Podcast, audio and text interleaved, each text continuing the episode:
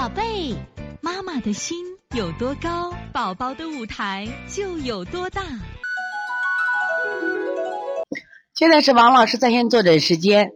现在我们看一下七二四小小爸啊，七二四小小爸呢，前段时间带着笑笑一家人来到了邦尼康调理中心，回去没多久呢，孩子呢那天可能咳嗽，当地医院判断成肺炎，爸爸当时也很着急，又到了这个呃吉林去。后来他把化验单发给我，当时我觉得化验单上值不重呀。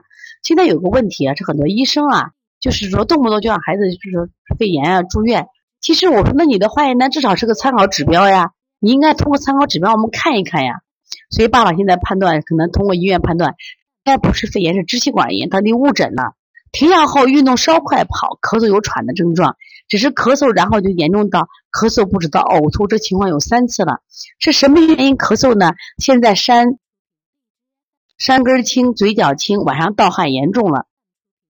昨天基本一夜都出汗，求配穴。打针后需要扶阳吗？指点辅助配穴，肯定嘛？你孩子打针以后一定要扶阳的。一般打完针以后呢，我们都用补的手法先做上两天，肾阳、补脾阳、外劳宫、揉二马、推三关。然后呢？因为孩子当时有没有发烧迹象？如果有发烧迹象，做一下滋阴；如果没有发烧迹象，有痰的话，健脾化痰，补脾、揉板门、四横纹、掐四缝、肺腧膻中，你做。再就是孩子其实咳吐有啥情况啊？往往他有痰的时候，他去到嗓子眼里头，往往稍微一运动容易吐。这个吐和平常我们的呕吐概念不一样。平常我们如果是脾胃不舒服的时候，越吐越不舒服。但是如果他吐完很舒服，这是件好事，是因为他把痰吐出来了。所以你要分得清楚是哪种吐法啊。